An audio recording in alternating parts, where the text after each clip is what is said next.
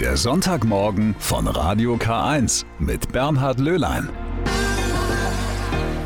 Wunderbar, dass Sie wieder mit dabei sind. Diesen Sonntag starten wir wieder gemeinsam und so geht es einfach besser. Bis 11 Uhr erwartet Sie hier ein abwechslungsreiches Programm mit viel Musik. Und da werden Sie in der ersten Stunde vor allem afrikanische Klänge hören. Denn heute ist der Sonntag der Weltmission. Das heißt, heute ist auch der große Abschlussgottesdienst in Ingolstadt. Das hat seine Gründe, von denen werden wir gleich hören. Heute also ist der 23. Oktober, das ist der Sonntag der Weltmission. Immer Ende Oktober wird er in der katholischen Kirche begangen. Für viele Pfarrgemeinden ist es ein besonderer Tag. Die Gottesdienste werden entsprechend gestaltet. Früher gab es auch anschließend in vielen Gemeinden das sogenannte Missionsessen. Wegen Corona ist das leider ein bisschen zurückgefahren. Spenden werden also heute gesammelt für die Ärmsten in der Welt. Aber was steckt hinter diesem Gedanken und warum ist das Bistum Eichstätt in diesem Jahr besonders involviert. Das wird mir mein heutiger Studiogast erzählen, denn ich begrüße sehr herzlich Dr. Gerhard Rott. Er ist Leiter des Referats Weltkirche hier in der Diözese Eichstätt. Guten Morgen, Gerhard. Guten Morgen, schön, dass ich hier sein darf.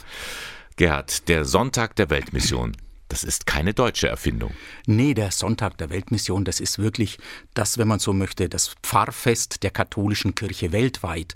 Äh, Kirchweih weltweit könnte man auch sagen, es ist die Idee der Solidarität der Christen und Christinnen in allen Teilen der Welt, dass sie sich als ein Körper miteinander verbunden wissen und füreinander solidarisch einstehen. Das heißt, Geld wird gesammelt, auch in der kleinsten Gemeinde irgendwo in Ozeanien oder in Feuerland. Ich habe in vielen Teilen der Welt äh, selbst gesehen, wie missionarische Aktivitäten an diesem Sonntag der Weltmission durchgeführt werden.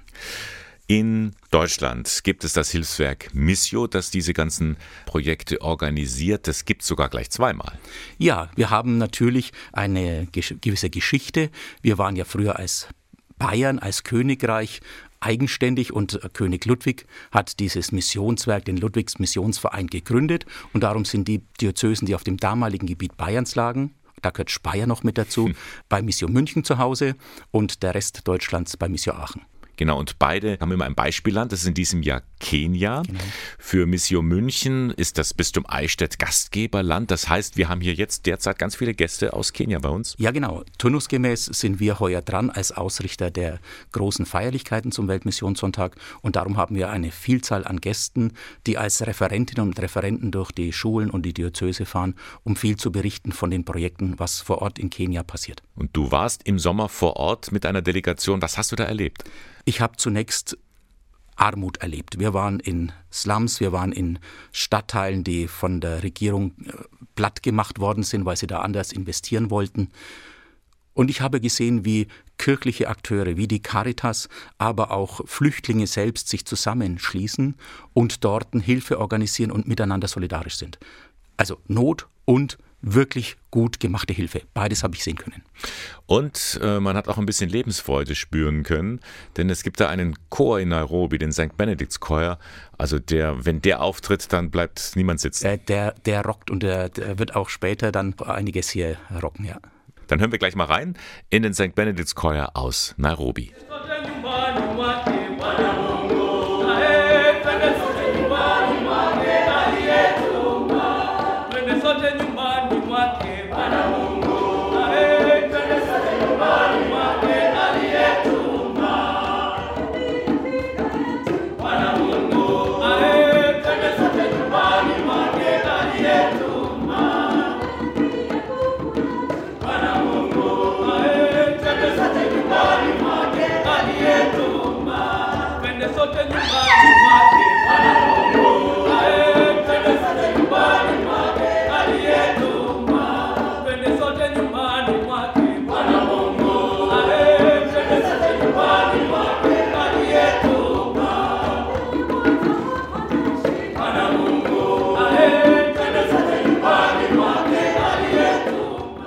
Der Chor St. Benedikt aus Nairobi. Über die Grenzen von Kenia ist er in Afrika bekannt. Den können Sie heute sogar hören. Live, aber dazu gleich mehr. Bei mir ist Gerhard Rott, Leiter des Referats Weltkirche im Bistum Eichstätt. Gerhard, die Not in Kenia ist groß, du hast mhm. gerade ein bisschen was davon erzählt, aber Kenia ist ja nur ein, ein, kleiner Punkt auf der großen Landkarte dieser Welt und auch in Afrika herrscht große Not. Ja, und wenn man es genau betrachtet, ist Kenia eigentlich ein Stabilitätsanker in dieser Region. Es kommen viele Flüchtlinge aus den Nachbarstaaten, aus dem Südsudan, aus Uganda, aus Ruanda, die dort in Kenia Sicherheit und äh, Zukunft suchen und auch zum Teil finden. Also wir als Deutschland glauben ja immer, bei uns kommen alle Flüchtlinge an, aber ein Großteil der Flüchtlinge landet eigentlich in Kenia und vor allem auch in der Hauptstadt Nairobi. Mhm. Und dann ist Afrika ja von zwei Phänomenen derzeit geplagt. Einerseits die große Dürre mhm. und jetzt hören wir von Überflutungen. Das Wetter macht Kapriolen. Äh, wir wissen, dass es wirkliche Effekte des Klimawandels bereits gibt. In einigen Regionen Kenias hat seit drei Jahren nicht mehr geregnet. Und wenn man weiß, dass die Menschen dort von, dem, von der Viehzucht leben und wenn kein Regen fällt, wächst kein Gras. Und wenn kein Gras wächst, haben die Kühe nichts zu essen. Das heißt, die verhungern. Und im nächsten Schritt sind es die Menschen, die verhungern.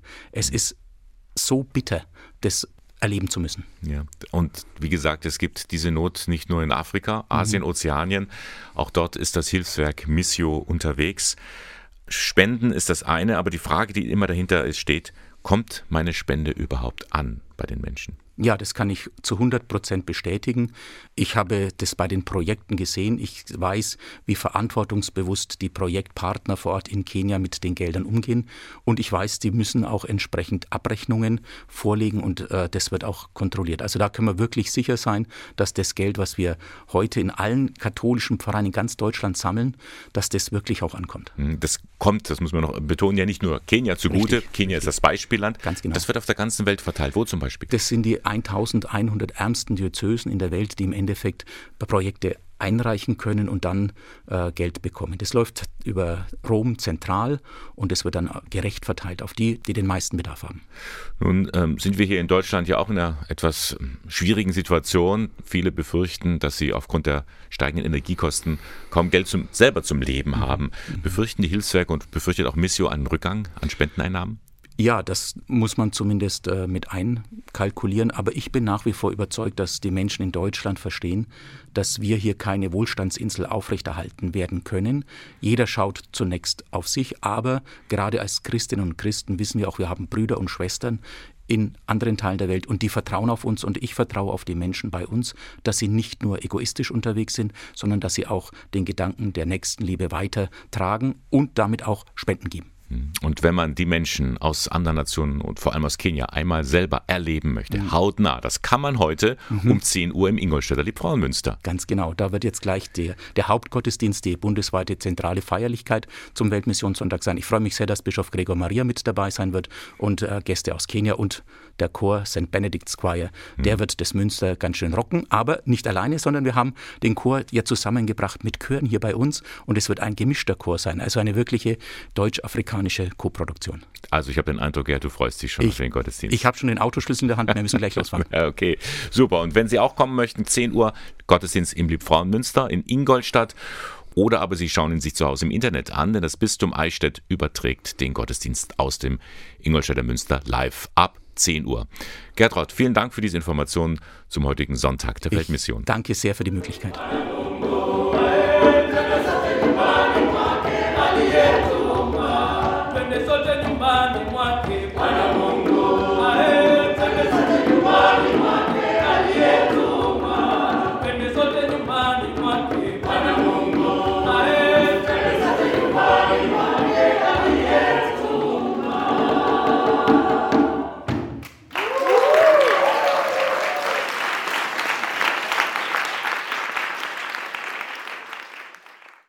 Die Bengals und Manic Monday. Ja, ob es immer an einem verrückten Montag passiert, das weiß ich nicht. Aber Fakt ist, Pro Jahr sterben etwa 200 Menschen, während sie ein Selfie machen.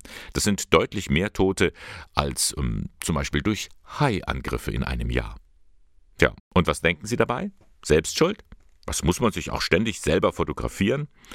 Aber Hand aufs Herz, macht das nicht jeder von uns irgendwann mal oder vielleicht sogar häufiger? Was nun aber ist ein Selfie? Was macht ein normales Foto zu einem solchen Bild? Für Corbinian Klinghardt, wissenschaftlicher Mitarbeiter im Fach Journalistik an der Katholischen Universität in Eichstätt, sind es drei Dinge. Also wir müssen uns irgendwie selber ins Bild einschreiben. Wir brauchen ein technisches Medium, das Smartphone, mit dem wir ein Selfie machen können und dann auch eine Plattform, ein soziales Netzwerk, auf dem wir dann dieses Selfie teilen. Die Botschaft solcher Selfies ist klar. Schaut her, das bin ich, das ist mein tolles Leben.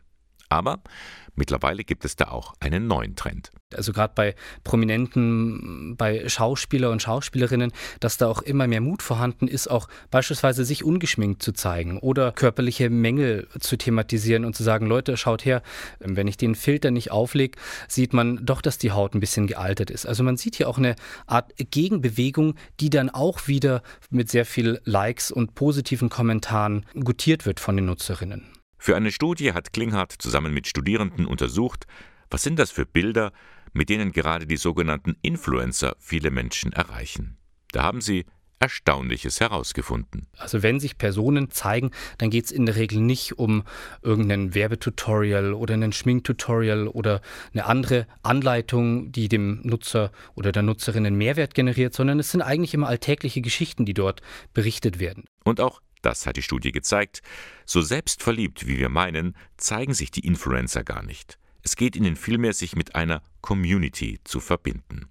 Das gerade sei die Stärke der sozialen Medien, meint Klinghardt. Also wenn man sich zum Beispiel überlegt, man hat viele Freunde, die äh, quer über die Welt verstreut sind und wir wissen nicht, was machen die eigentlich den ganzen Tag, was ist aus denen geworden, wie haben die sich beruflich oder privat entwickelt und man kann mit den Leuten über soziale Netzwerke wie beispielsweise Facebook oder Instagram natürlich in Kontakt bleiben. Das ist schon was Schönes. Aber wie vorhin gesagt, passen Sie auf. Selfie machen kann gefährlich sein. Kommen wir nochmal zurück zum Sonntag der Weltmission. Der ist ja heute und der steht unter dem Motto Ich will euch Zukunft und Hoffnung geben. Die deutschen Bischöfe rufen dazu Spenden für die Ärmsten in aller Welt auf. In diesem Jahr steht vor allem das Land Kenia im Mittelpunkt des Weltmissionssonntag, besonders die Metropole Nairobi. Dorthin flüchten täglich viele Menschen aus dem Umland, weil sie keine Perspektive haben, weil sie von Gewalt oder Dürre betroffen sind. Sie hoffen auf Arbeit und eine bessere Zukunft in der riesigen Megacity und dann leben sie dort in Slums. Mit ihrer Spende unterstützen sie Projekte vor Ort. Da stellen sich viele Menschen den Herausforderungen, zum Beispiel die Pfarreien in Nairobi, die Geflüchtete aufnehmen. Das ist eine Aufgabe für Schwester Modesta Karuri, stellvertretende Leiterin der Caritas in Nairobi. Die Erzdiözese von Nairobi ist eine weltoffene Großstadt, die Menschen aller Nationen aufnimmt. Nicht nur Kenianer, sondern große Gruppen aus anderen Ländern, besonders aus Ostafrika. Die meisten fliehen vor Krieg und Konflikt. Sie kommen aus dem Sudan, Somalia, Ruanda und Burundi. In vielen Pfarreien stranden Flüchtlinge. Sie sprechen oft kein Englisch oder Suaheli, manche können nur Französisch, die anderen nur ihre einheimische Sprache. Ein anderes Beispiel. Menschenhandel.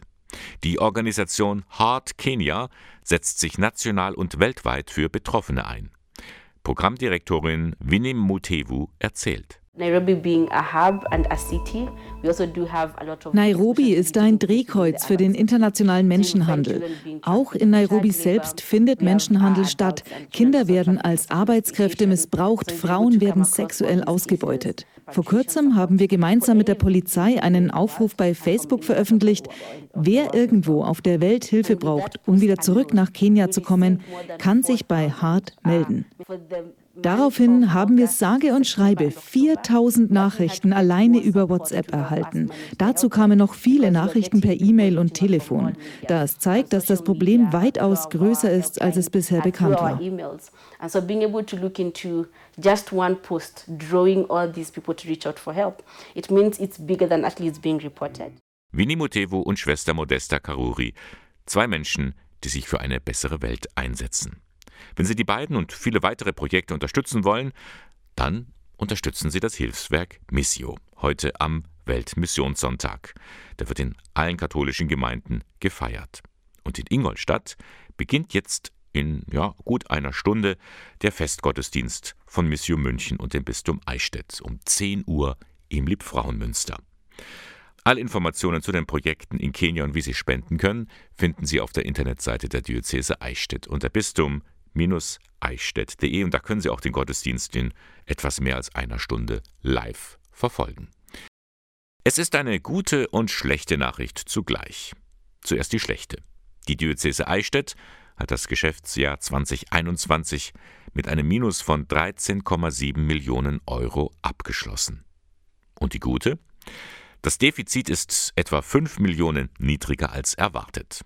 Das heißt, die getroffenen Sparmaßnahmen zeigen erste Wirkungen, meint Amtschef Thomas Schäfers. Dahinter verbergen sich auf der einen Seite geringere Personalausgaben und dann natürlich auch die geplanten Maßnahmen, Baustopp und Investitionsstreichungen, die wir vorgenommen haben, Einsparungen. Aber wir haben noch eine strukturelle Schieflage, an der wir arbeiten müssen. Denn eines dürfte jedem klar sein, das Defizit ist immer noch zu hoch. Unser Ziel ist es eigentlich schon, einen zumindest ausgeglichenen Haushalt hinzubekommen, beziehungsweise im perspektivisch müssen wir Rücklagen bilden können, denn wir haben in den letzten Jahren äh, Rücklagen benötigt, um äh, die Haushalte auszugleichen. Und äh, insofern ist die Marschrichtung ganz klar, dass wir uns anpassen müssen. Denn wenn das Bistum weiterhin seine Rücklagen hernimmt, um die Haushaltslöcher zu stopfen, dann sind die in ein paar Jahren weggeschmolzen. Mit anderen Worten, die Diözese muss sparen, sparen, sparen. Fragt sich nur, wo, beziehungsweise wo denn noch? Die Antwort von Finanzdirektorin Christine Hüttinger fällt unangenehm aus. Es ist ja im Rahmen der Pastoral- und Immobilienkonzepte lang klar, dass der Immobilienbestand reduziert werden muss, da das auf Dauer nicht finanzierbar ist. Das erhöht jetzt natürlich den Druck, weil der Unterhalt der Gebäude, die in dem Umfang nicht benötigt werden, ähm, immer schwerer zu stemmen ist. Rund 2500 Gebäude besitzt die Diözese Eichstätt. Da wird man sich über kurz oder lang von manchen trennen. Denn trotz der ersten Früchte der Sparmaßnahmen, die Einnahmen aus der Kirchensteuer gehen zurück. Das Bistum muss also gegensteuern und das strukturelle Defizit abbauen. Und hat da sogar einen Plan.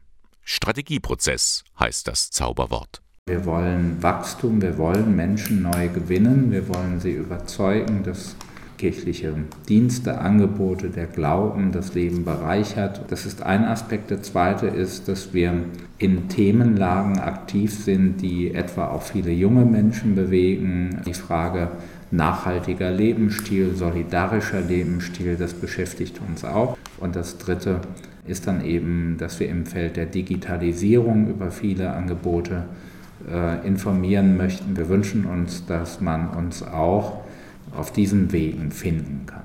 Ein Spagat. Auf der einen Seite wird man sich in Zukunft von liebgewonnenen Traditionen verabschieden müssen, auf der anderen Seite will man auch Neuland begehen. Dabei zählt Amtschef Thomas Schäfers auch auf die Mitarbeitenden. Also die Erwartung ist, dass wir mit dem Mut und mit dem Optimismus äh, der letzten Jahre weiter vorangehen, Veränderungen treiben, die notwendig sind dass sich die Mitarbeitenden insgesamt so engagiert äh, einbringen, wie sie es in den letzten Jahren getan haben und äh, helfen, dass wir die äh, Hürden nehmen können. Doch bei allem, was da in Zukunft getan wird, um Gelder einzusparen, der eigentliche Auftrag der Kirche, nämlich die Verkündigung der frohen Botschaft Jesu Christi, der darf nicht ins Hintertreffen gelangen. So steht es auch im Finanzbericht der Diözese Eichstätt. Schwarz auf weiß. Sie ist eine der größten Verbrauchermessen, die es in Süddeutschland gibt, die Consumenta in Nürnberg. In erster Linie ist es eine Verkaufsmesse, bei der sich Firmen präsentieren und ihre Produkte verkaufen, aber seit einiger Zeit taucht immer mehr Nürnberg als Stadtgesellschaft auf. Und darum gibt es auch bei der Consumenta in der nächsten Woche eine Nürnberghalle auf dem Messegelände. Da ist der Club dabei, die Krankenhäuser, aber auch die Kirchen. Die Kirchen auf einer Verbrauchermesse? Warum? Die Antwort dafür ist ganz einfach, meint Elke Pilkenroth von der katholischen Stadtkirche Nürnberg. Weil keiner mit uns dort rechnet. Also dort, wo man Kirche üblicherweise antrifft, auf Kirchentagen, auf Katholikentagen, auf großen Diözesanfesten, in den Kirchen selbst, in der Gemeinde, ja, da ist es sehr selbstverständlich, da haben wir sozusagen Kontakt mit den Menschen, die uns aufsuchen. Uns ist es aber wichtig, genau an die Orte zu gehen, an denen man nicht mit uns rechnet. Schon vor Corona, also von 2014 bis 2018, war die katholische Kirche auf der Konsumenta vertreten.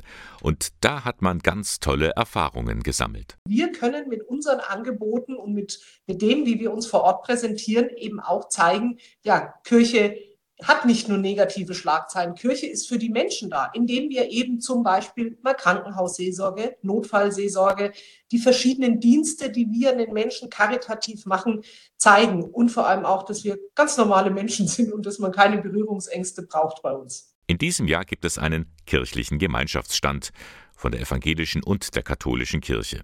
An den fünf Tagen auf der Konsumenta wechselt man sich ab. Die Evangelischen präsentieren zum Beispiel ihr Kirchentagsbüro, Nächstes Jahr ist ja Nürnberg der Evangelische Kirchentag.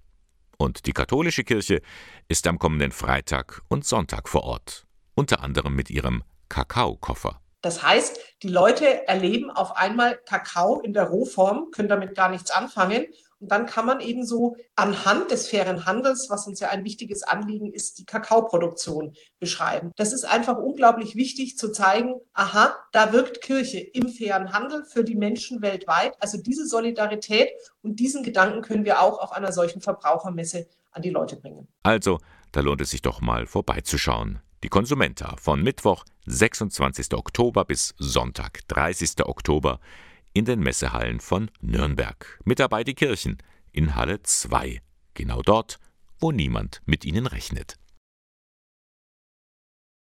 Es ist Sonntag und das ist ein guter Tag, um in ein Museum zu gehen. Aber wenn Sie glauben, in einem Museum, da befinden sich nur tote Gegenstände, Bilder, Statuen, antike Fundstücke, dann täuschen Sie sich. Mittlerweile gibt es nämlich kaum eine Ausstellung, bei der nicht irgendwo ein interaktives Element dabei ist, wo man drücken kann oder schieben, bei dem sich etwas wie von Zauberhand bewegt. Das Ingolstädter Stadtmuseum ist seit kurzem von einer solchen Attraktion bereichert worden. Ein lebendes Buch.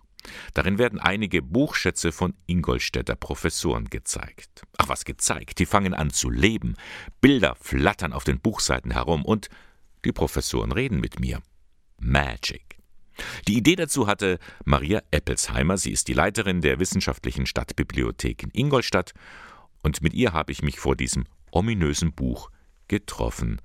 Da hat uns gleich einmal das Wappentier der Stadt begrüßt. Ein Drache, alias das Panntier.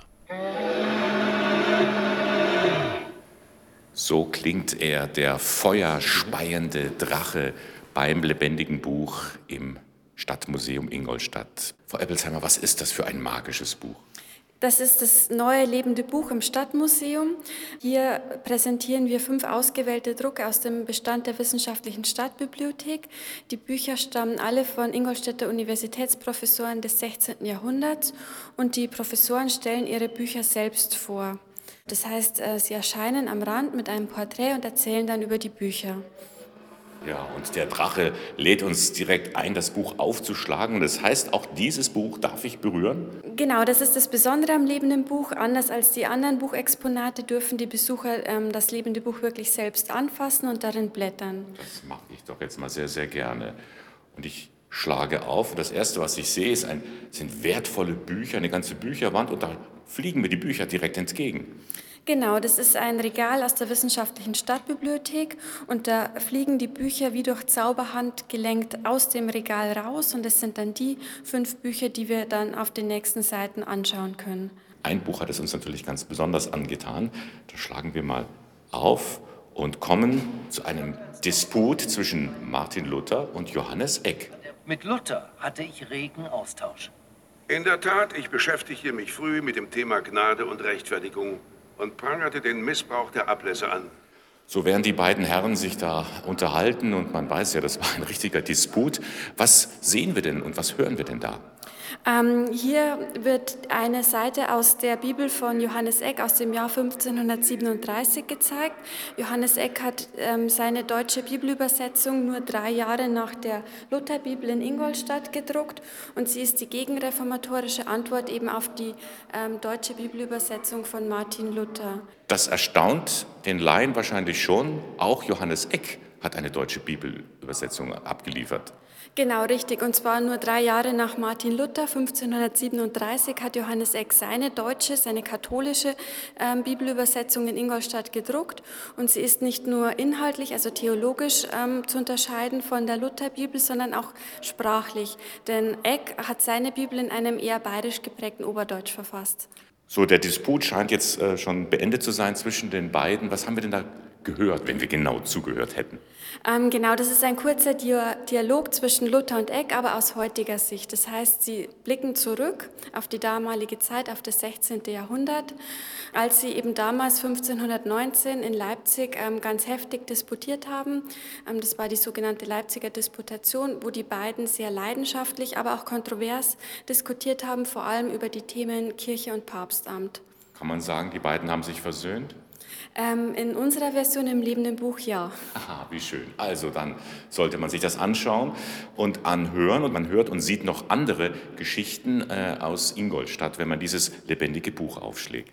Genau, auf der nächsten Seite kommt dann das herausragendste Buch aus unserem Bibliotheksbestand, Peter Apians Astronomicum Caesareum, das 1543 in Ingolstadt gedruckt wurde und einfach als Meisterwerk der Buchkunst der Renaissance gilt. Aber das Spannende ist nicht nur ähm, die Schönheit des Buches, sondern auch der wissenschaftliche Nutzen. Denn man kann tatsächlich mit diesen drehbaren Scheiben ähm, die genaue Position von Himmelskörpern ausrechnen in unserem Beispiel zeigen wir das für den Planeten Mars und das Faszinierende ist, dass ähm, Peter Apian wirklich auf das korrekte Ergebnis kommt. Das heißt, wenn ich die gleiche Anfrage in eine moderne Astronomie-App eingebe, dann komme ich zum gleichen Ergebnis, wo der Mars eben im Februar 1500 stand. Ein Buch wollen wir noch gerne herausgreifen, weil das so schön mit Schmetterlingen ist, die da mitten durch das Buch fliegen. Genau, das ist das berühmte Kräuterbuch von Leonhard Fuchs, der auch Professor und davor Student an der Universität in Ingolstadt war. In seinem Kräuterbuch sind über 500 naturgetreue Darstellungen von Pflanzen in all ihren Entwicklungsstufen und es wird eben beschrieben, wie man diese Pflanzen als Arzneimittel benutzen kann. Und auf der Seite, die wir zeigen, wächst dann eben das Erdbeerkraut aus der Buchseite heraus, während Fuchs beschreibt, wie man Erdbeeren als Arzneimittel benutzen kann. Frau Ebbelsheimer, jetzt erklären Sie uns dieses magische Prinzip, wieso wird ein Buch lebendig? Die Technik funktioniert so, dass ein Beamer über dem Buch angebracht, ein Teil der Seiten ist bedruckt, das System erkennt dann, welche Seite aufgeschlagen ist und der Rest wird dann eben über Projektion dann ähm, ja, dazu ergänzt. Ähm, das sind dann eben Film- und Tonelemente, es bewegt sich was. Das Buch wird dann wirklich, wie der Name sagt, lebendig gemacht. Nochmal ein Gruß vom Ingolstädter Panther oder Pantier. Also schauen Sie mal vorbei im Stadtmuseum Ingolstadt auf der Schanz 45.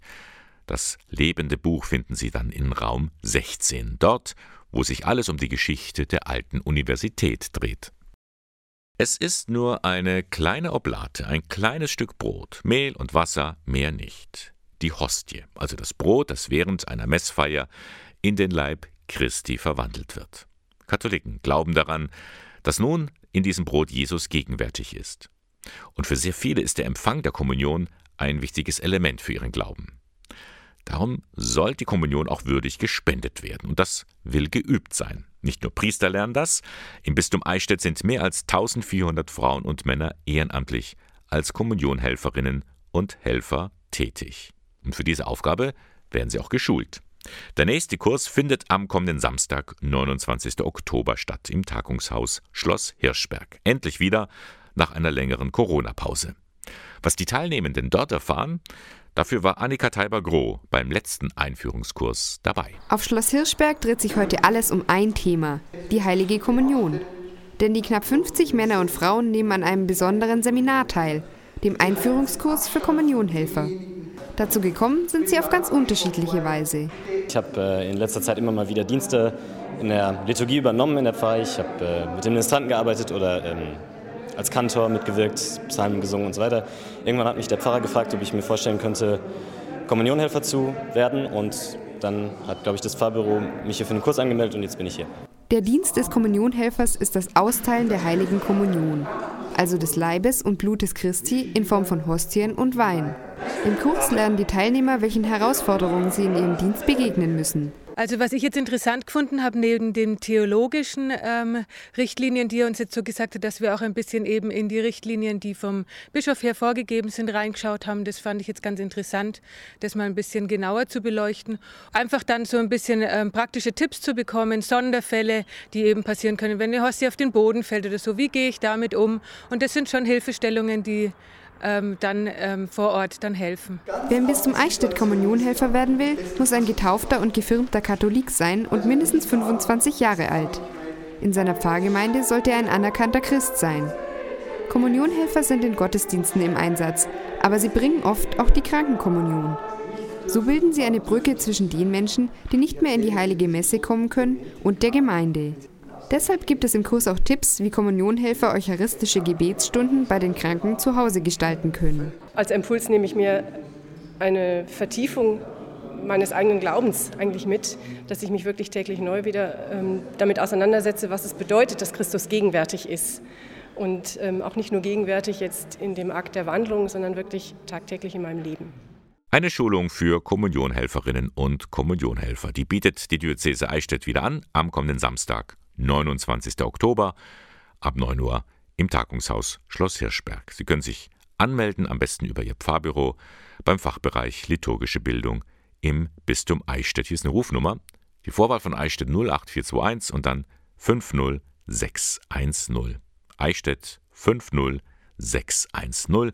Infos finden Sie auch im Internet unter bistum-eichstätt slash Liturgie. Stellen Sie sich einmal vor, Sie müssten innerhalb von zwei Stunden Ihr Haus verlassen. Schnell noch zusammensuchen, was Sie mitnehmen würden, kaum Zeit, sich zu entscheiden, kaum Zeit, sich von Nachbarn und Freunden zu verabschieden. Unvorstellbar. Auch nicht für Antonia und Vincent von der 9. Klasse am Gnadental-Gymnasium in Ingolstadt. Nein, auf gar keinen Fall. Wäre viel zu viel die Freunde, man könnte sich gar nicht in zwei Stunden von allen verabschieden. Also es würde es sehr wehtun, den Ort zu verlassen. Und ich kann mir schon vorstellen, wie ähm, die Familie sehr darunter gelitten hat. Die Familie, von der Vincent spricht, ist die jüdische Familie Weinberg. Bis zur Reichspogromnacht am 9. November 1938 lebte sie in Ingolstadt in der Milchstraße 9. Im Unterricht haben sie sich mit ihrem Schicksal auseinandergesetzt, erzählt der Geschichtslehrer Wolfgang Wittmann weil äh, die Edith Weinberg oder später Wind bei uns auf die Schule gegangen ist. Das war natürlich damals noch nicht das Gnadental-Gymnasium, denn äh, die Edith war sieben Jahre alt äh, zu der Zeit, als sie vertrieben worden ist mit ihrer Familie, sondern es war eben dann eine Schule für die jüngeren Jahrgänge, aber eben in unseren Gebäuden. Die Familie Weinberg, sie hat den Holocaust überlebt. Nur eine Woche nach der sogenannten Kristallnacht gelang ihr die Flucht nach Argentinien. Dort heiratete Edith Weinberg im Jahr 1952 Peter Wind aus Berlin. Ihr Sohn Ruben Wind hat nun Kontakt aufgenommen zur Stadt Ingolstadt und zu dem Projekt Opfer des Nationalsozialismus. Er wollte ein Zeichen setzen, um an die Familie seiner Mutter zu erinnern. Am vergangenen Dienstag ist das dann geschehen, ein Gedenkschild vor dem Haus in der Milchstraße 9. Für ihn ein wichtiges Zeichen. Ja, das ist sehr, sehr wichtig zu denken, dass hier war, war eine jüdische äh, äh, Familie in diesem Haus gewohnt. So schwer für, für meine Mutter, sie war nur you know, sieben, äh, sieben Jahre alt und meine Großeltern. Also ich, ich glaube, es ist sehr wichtig, dass, dass dies, wir immer hier sein. Mit diesem Schild soll einfach und unaufdringlich jedem gezeigt werden, wer hier einmal gewohnt hat und warum nicht mehr. Das soll, das darf nicht vergessen werden. Also für mich ist sehr wichtig hier zu, zu sein, für meine Mutter und meine Familie zu, zu ehren und zu erinnern und, äh, und auch für die junge Generation. Also vergeben ja, aber niemals vergessen. Und das ist sehr wichtig, dass wir alle müssen das machen. Dabei zählt Ruben Wind vor allem auf die jüngere Generation, auf Jugendliche wie Antonia und Vincent. Halt auch weiter darüber aufklären, weiter erzählen, auch den nächsten Generationen, nicht nur wir, damit die auch wissen, was passiert ist. Ja, auch ähm, nicht mehr so eine äh, Partei an die Macht zu lassen, dass sowas halt nicht mehr passiert. Ähm, das natürlich sehr schrecklich gewesen und man hofft halt, dass sowas nicht mehr passiert. Heute geht sie zu Ende, die Buchmesse in Frankfurt. Hunderttausende von neuen Büchern sind erschienen und warten jetzt nur darauf, dass man sie zur Hand nimmt und darin blättert und liest. Ein Buch möchte ich Ihnen heute Morgen vorstellen. Stellen Sie sich mal vor, Jesus kommt zurück auf die Erde und er schaut sich in Berlin unserer Tage um. Schwer vorstellbar? Wie soll das gehen? Wie sieht dieser Jesus dann aus und was tut er in Berlin? Wirkt er Wunder oder predigt er im Olympiastadion? Der Autor Michael Kupfmüller hat Jesus nach Berlin geschickt. Mischa und der Meister, so heißt sein neuer Roman. Und dabei war sich Kupfmüller durchaus bewusst, welches Wagnis er mit dieser Geschichte eingeht. Johannes Schröer berichtet. Wie soll man als Autor des 21. Jahrhunderts irgendeine Stimme erheben, die sich erlaubt oder zumutet, traut, über Jeschua zu sprechen? Jesus in Berlin? Er streift durch die Stadt.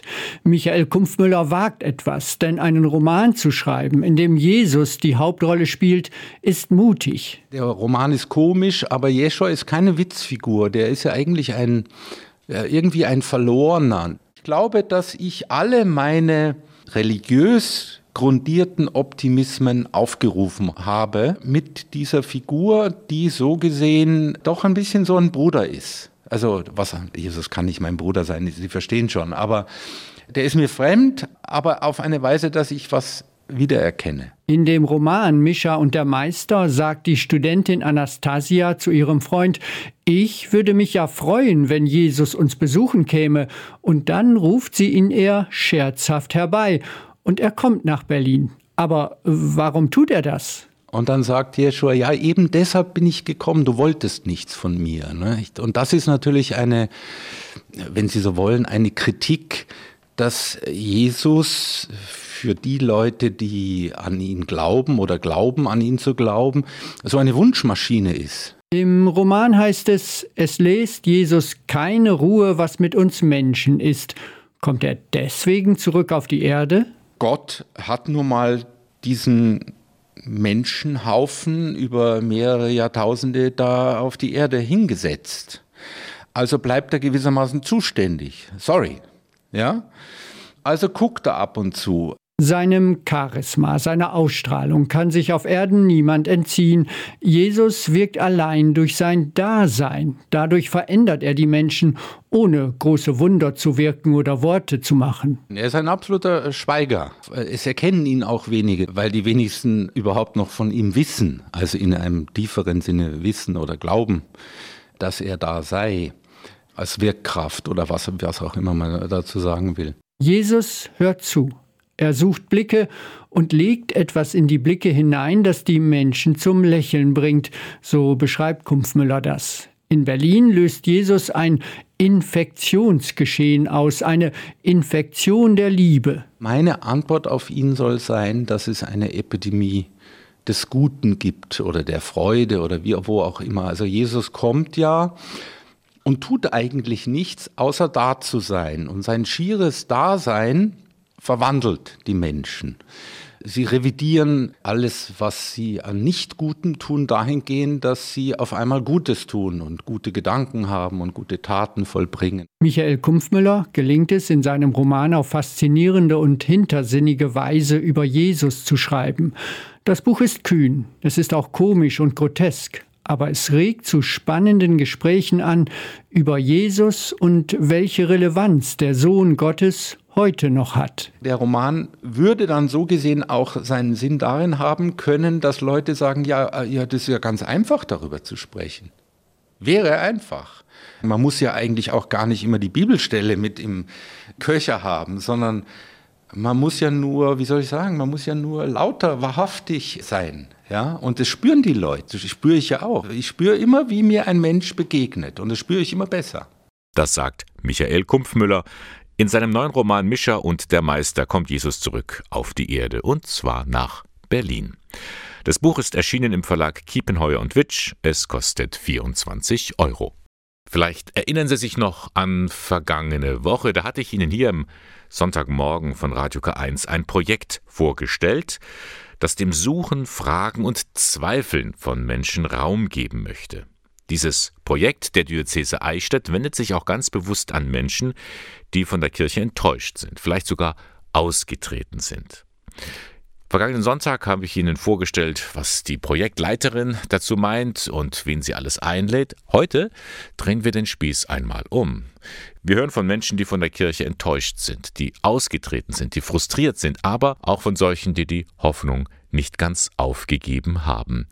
Eine kleine Collage zum Thema Suchende, Fragende, Zweifelnde.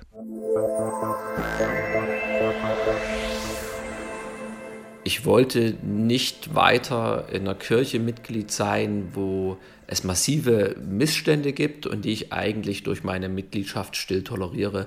Und da dachte ich, dass ich durch meinen Austritt äh, und den Entzug der Kirchensteuer dahingehend ein Zeichen setzen kann. Ich habe ja meine Kindheit auch in der Kirche verbracht und wir haben kirchlich geheiratet, dann äh, schwebte über mir auch immer so dieses Versprechen, dass man sich dann gibt, Kinder, die wir bekommen, dass sie im christlichen Glauben erzogen werden. Das hatten wir halt auch alles total ernst genommen. Und aber irgendwann habe ich gedacht, das ist so, das ist so gestrig, das Ganze. Also bei mir hat es ganz plumpe Beweggründe. Das ist mir einfach zu hoch, die Kirchensteuer. Ich habe da nie, nie wirklich dran geglaubt. Dann kommen noch die ganzen Sachen dazu, die man jetzt auch in der Presse immer hört, mit Kindesmissbrauch, mit dem Umgang mit Homosexuellen. Ja, ich wollte schon länger austreten und äh, die aktuellen Ereignisse haben mich dann dazu bewogen, äh, das jetzt auch mal anzugehen. Und jetzt äh, freue ich mich, dass ich heute austreten darf. Es muss sich dringend sehr bald etwas tun, weil immer mehr Frauen und Männer die Kirche verlassen. Die Kirche hat an Glaubwürdigkeit verloren und sie kann sie nur zurückgewinnen mit wirklich konkreten Schritten in der Geschlechtergerechtigkeit. Die Geduld der Frauen ist übermaß strapaziert. Ich mag mir das gar nicht ausmalen, was passiert, wenn nichts passiert.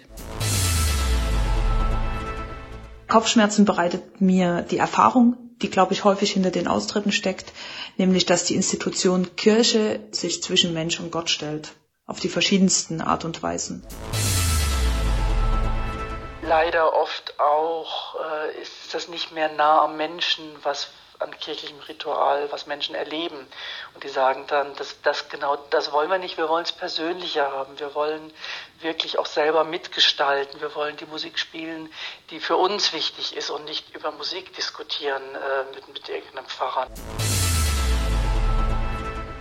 Liebe Kirche, sei einfach echt. Die Welt da draußen, die ist super kompliziert, super schwierig, aber auch super schön. Trau dich, Fragen zu stellen, trau dich zu zweifeln. Stell auch Gott in Frage, der hält das aus. Schau dir die Bibel an. Wie oft wird Gott da in Zweifel gestellt? Niemand braucht eine Kirche, die für alles eine Antwort hat.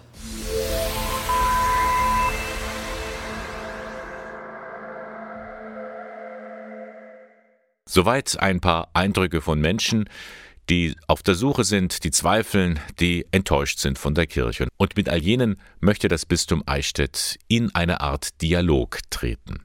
Wenn Sie mögen, können Sie beim ersten Projekttag dabei sein.